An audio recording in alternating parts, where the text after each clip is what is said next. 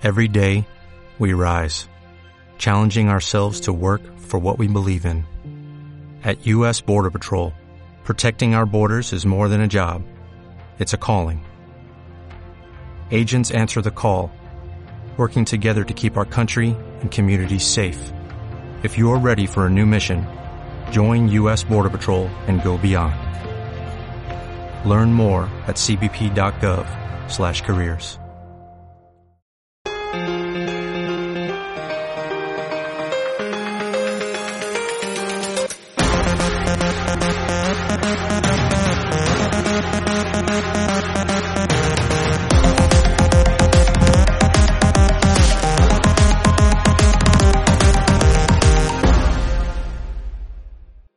Bienvenidos a una nueva edición de Terapia Liberal. Soy Nicolás Martínez Laje y en esta ocasión les quería compartir un artículo de Murray Rothbard que me llamó poderosamente la atención y me parece muy relevante para todos los temas que estamos tocando últimamente en el canal.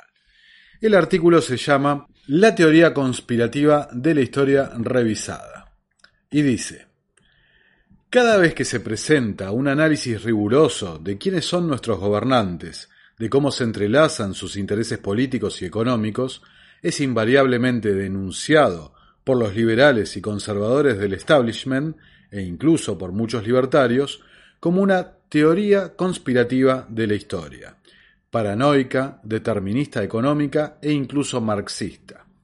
Estas etiquetas de desprestigio se aplican de forma generalizada a pesar de que tales análisis realistas pueden ser y han sido realizados desde todas y cada una de las partes del espectro económico, desde la sociedad John Birch hasta el Partido Comunista. La etiqueta más común es la de teórico de conspiración, casi siempre lanzada como un epíteto hostil y no adoptada por el propio teórico de la conspiración.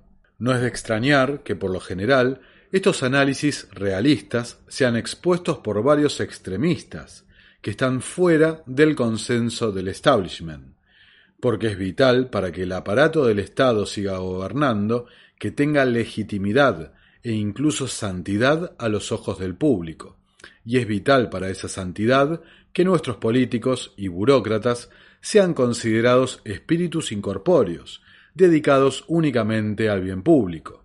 Una vez que se descubre que estos espíritus se basan con demasiada frecuencia en la sólida tierra de la promoción de un conjunto de intereses económicos mediante el uso del Estado, la mística básica del gobierno comienza a derrumbarse.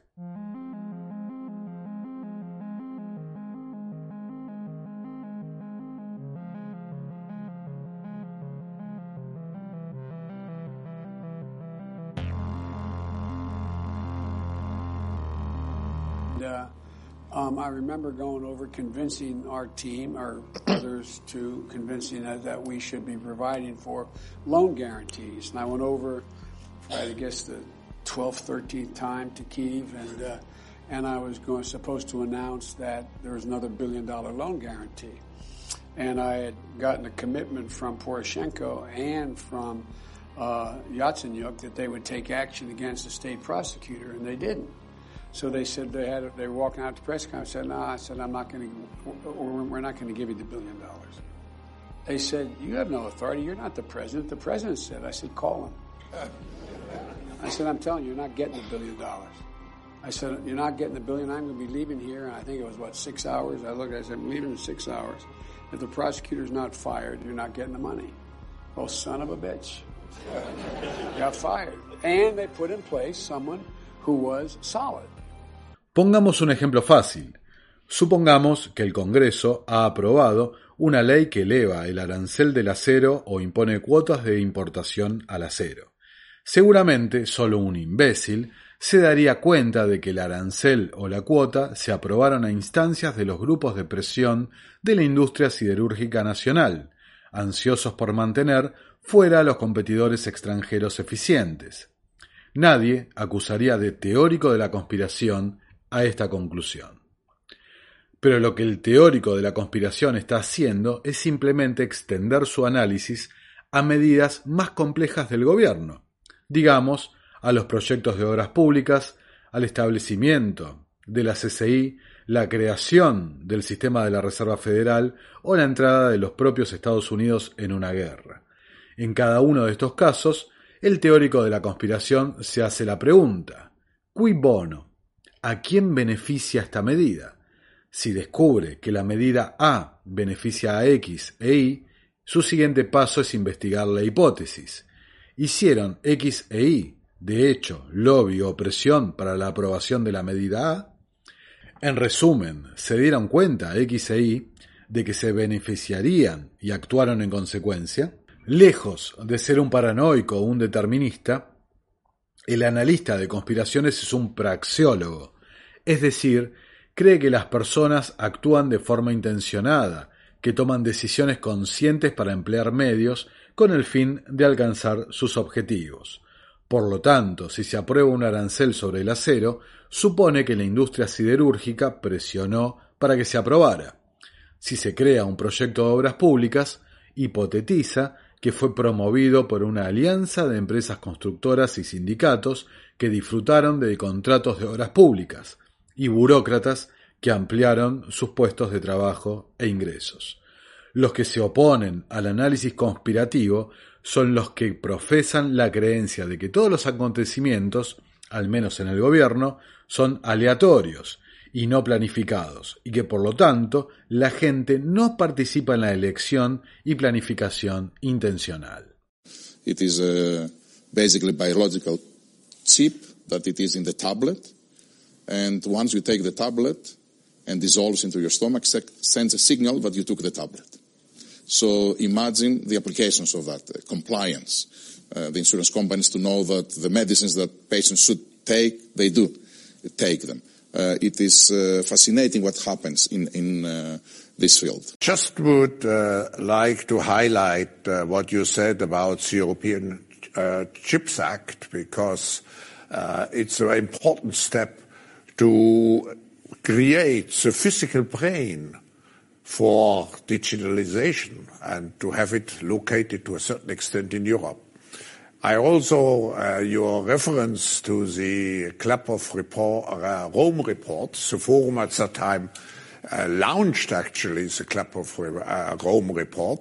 Hay, por supuesto, buenos y malos analistas de conspiraciones, al igual que hay buenos y malos historiadores o practicantes de cualquier disciplina. El mal analista de conspiraciones tiende a cometer dos tipos de errores, que de hecho lo dejan expuesto a la acusación del establishment de paranoia. En primer lugar, se detiene en el cui bono. Si la medida A beneficia a X e Y, simplemente concluye que por lo tanto X e Y fueron los responsables. No se da cuenta de que esto es solo una hipótesis y debe ser verificada averiguando si X e Y realmente lo hicieron. En segundo lugar, el mal analista de conspiraciones parece tener la compulsión de envolver todas las conspiraciones, todos los bloques de poder de los malos en una conspiración gigante. En lugar de ver que hay varios bloques de poder que intentan hacerse con el control del gobierno, a veces en conflicto y a veces en alianza, tiende a suponer, de nuevo sin pruebas, que un pequeño grupo de hombres los controla a todos y solo parece enviarlos al conflicto. Estas reflexiones están motivadas por el hecho casi flagrante, tan flagrante como para ser comentado por los principales semanarios, de que prácticamente toda la cúpula de la nueva administración de Carter, desde Carter a Mondale hacia abajo, son miembros de la pequeña y semisecreta Comisión Trilateral fundada por David Rockefeller en 1973 para proponer políticas para Estados Unidos, Europa Occidental y Japón, y o miembros del Consejo de la Fundación Rockefeller. El resto está vinculado a los intereses corporativos de Atlanta y especialmente a la Coca-Cola Company, la principal corporación de Georgia. Creo que los ingenuos que se niegan obstinadamente a examinar la interacción de los intereses políticos y económicos en el gobierno están tirando por la borda una herramienta esencial para analizar el mundo en que vivimos. Este artículo de Rothbard apareció originalmente en la revista Reason en abril del año 1977. Now scientists find the virus contains a tiny chunk of DNA that matches sequence patented by Moderna three years before the pandemic began. Your reaction, Stefan. What can you tell us? So, my scientists are looking into those data to see how accurate they are or not. As I've said before, the hypothesis of an escape from a lab by an accident is possible. You know, human makes mistakes.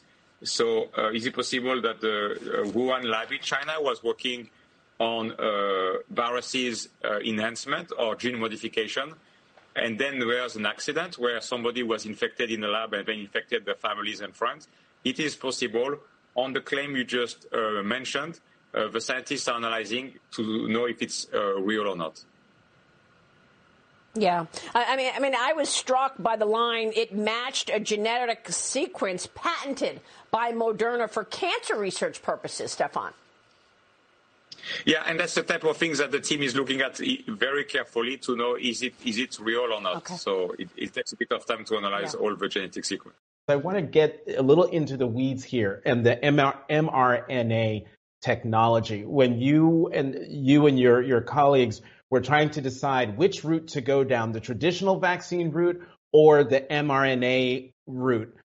You, you write that um, it was, quote, most counterintuitive to go the mRNA route, and yet you went that route. Explain why. It was counterintuitive because Pfizer uh, was mastering, or let's say we had very good experience and expertise with multiple technologies that could uh, give a vaccine. Adenoviruses, that some of the other vaccines are. We, we were very good in doing that. Um, protein vaccines, we were very good in doing that, and plus many other technologies. Um, mRNA was the technology that we had less experience, only two years working on this. And actually, mRNA was a technology that never delivered a single product until that day. Uh, not vaccine, not any other medicine. So, uh, so it was very counterintuitive, and I was surprised when they suggested to me that this is the way to go. And I questioned it, uh, and I asked them to justify. How can you say something like that? But they came and they were very, very convinced that this is the right way to go. They felt that the two years that uh, of work on mRNA since 2018, together with BioNTech, to uh, develop a flu vaccine, uh, made them believe that the technology is mature and we are at the cusp of uh, delivering a product. Um, so they convinced me. I, I follow my instinct that uh, they know what they are saying. They're very good. And uh, we made this very difficult decision at that time. Luego Rothbard, también en Anatomía del Estado, uno de sus trabajos que a mí me parece realmente sensacional, uno de los mejores que ha escrito, decía, también es importante que el Estado inculque a sus súbditos la aversión a cualquier teoría de la conspiración de la historia, ya que la búsqueda de conspiraciones significa una búsqueda de motivos y una atribución de responsabilidad por las fechorías históricas. Sin embargo, si cualquier tiranía impuesta por el Estado, o la venalidad o la guerra agresiva fueron causadas no por los gobernantes del Estado, sino por misteriosas y arcanas fuerzas sociales, o por el estado imperfecto del mundo, o si de alguna manera todos fueron responsables. ¿No? Todos somos asesinos, proclama un eslogan. Entonces, no tiene sentido que el pueblo se indigne o se levante contra tales fechorías. Además, un ataque a las teorías de conspiración significa que los súbditos se volverán más crédulos a la hora de creer en las razones de bienestar general que siempre esgrime el Estado para llevar a cabo cualquiera de sus acciones despóticas.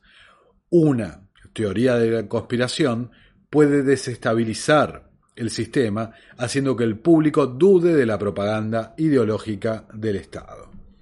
The greatest conspiracies are open and notorious. Uh, they're they're not theories, but practices. Practices expressed through law and policy uh, and systems of government, uh, technology, finance. Right. The truest conspiracies meet with the least opposition, uh, or to to put it um, in a different way, conspiracy practices the proven conspiracy, the true conspiracy, such as gerrymandering or the debt industry or mass surveillance, are almost always usurped by conspiracy theories. We need to be careful because some things that are termed as conspiracy theories are, in fact, true. Mass surveillance, famously for the longest time, was referred to as a conspiracy theory. Me pareció muy pertinente traerles estos dos extractos de la obra de Rothbard, porque en definitiva combinan muchas de las cosas que tanto abogamos de este espacio, por lo cual lamentamos que haya tan pocos analistas refiriéndose a lo que está ocurriendo con el Foro Económico Mundial o lo que ha pasado con el movimiento tecnocrático o la Comisión Trilateral o los Objetivos de Desarrollo Sostenible de la ONU y todo lo que hemos venido desarrollando. Realmente somos muy pocos los que estamos hablando al respecto. Cuando, desde un punto de vista estrictamente de la filosofía liberal, la praxiología, la acción humana, ¿no? Todas las personas actúan para salir de una situación rumbo a una situación más satisfactoria, ¿no? Que satisfaga mejor, al menos como ellos creen, ¿no? ¿no? No está asegurado que lo haga, pero que satisfaga sus necesidades de una forma más óptima. Entonces, si la gente actúa buscando mejorar su condición, es por supuesto más que lógico, desde la filosofía liberal, repito, que existan grupos de poder, personas particulares, individuales con nombre y apellido, que tengan los mecanismos, la fuerza, la presión para mover los hilos del leviatán, del Estado, ¿no? Entonces, hasta de un punto de vista praxiológico, es increíble que haya tanta gente que se perciba, se proclame liberal y no contemple lo que está ocurriendo, que es ni más ni menos que el liberticidio absoluto, el final de la libertad tal como lo conocemos con la implementación del gran reinicio, la CBDC y demás. Y el otro factor que también lo hemos rescatado en el, en el video del Club de Roma, es que esta gente no son grupos abstractos, son personas con nombre y apellido que están actuando, repito, como dice Rothbard, praxiológicamente. Justamente como dice el extracto de Anatomía del Estado, está en el interés del Estado que no creas en esto, que lo tomes como, como un delirio, una cosa conspiranoica, trasnochada, ¿no? lo que sea. Justamente está para no romper con la ilusión de que el poder lo estás ejerciendo vos a través de la delegación y que el interés del bien común y demás. Tus representantes, por eso es tan importante el video que hemos subido tanto en su versión para terapia liberal como su versión para la, Academia Libertaria, sobre la escuela de la elección pública. Una escuela que, como bien señala Hans Hermann Hoppe, es estatista, pero no es lo relevante para nuestro análisis. Lo relevante de la escuela de la opinión pública, de la Public Choice, para nuestro análisis es el cómo se manejan los incentivos y la información en quienes manejan estas toma de decisiones sobre los bienes públicos. O sea, cómo toman las decisiones los votantes, los políticos, los grupos de poder y los burócratas. Eso es lo relevante. Y bien entendida las ideas de la public choice y bien entendido esto que estamos diciendo de cómo influyen praxiológicamente distintos grupos sobre los mecanismos de poder, se cae, se derrumba toda la falacia del Estado e inclusive amerita una gigantesca, gigantesca revisión de la historia, quizás como ha hecho un intelectual como Carol Quigley, ¿no? desde el punto de vista de los propios conspiradores. Eh, un video que próximamente veremos por terapia liberal, pero les tengo que confesar que es un trabajo eh, descomunal realmente ese, ese trabajo de ese libro de Carol Quigley.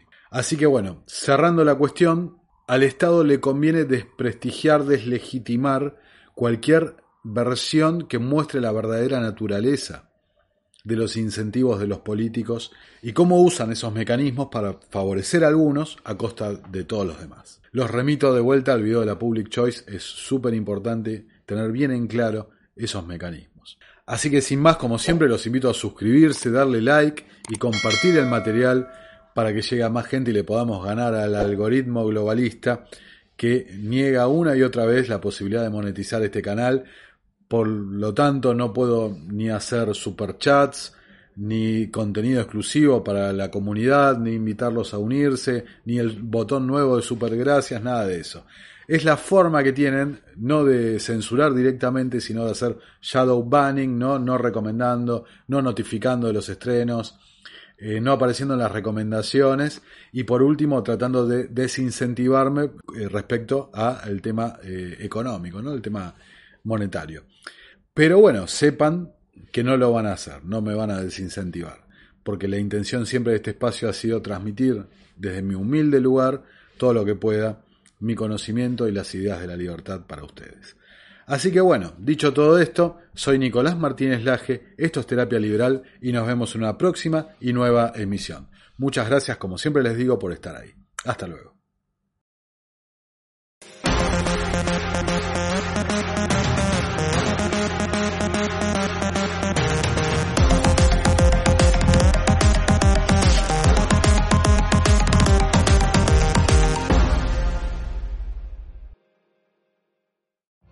Every day, we rise, challenging ourselves to work for what we believe in.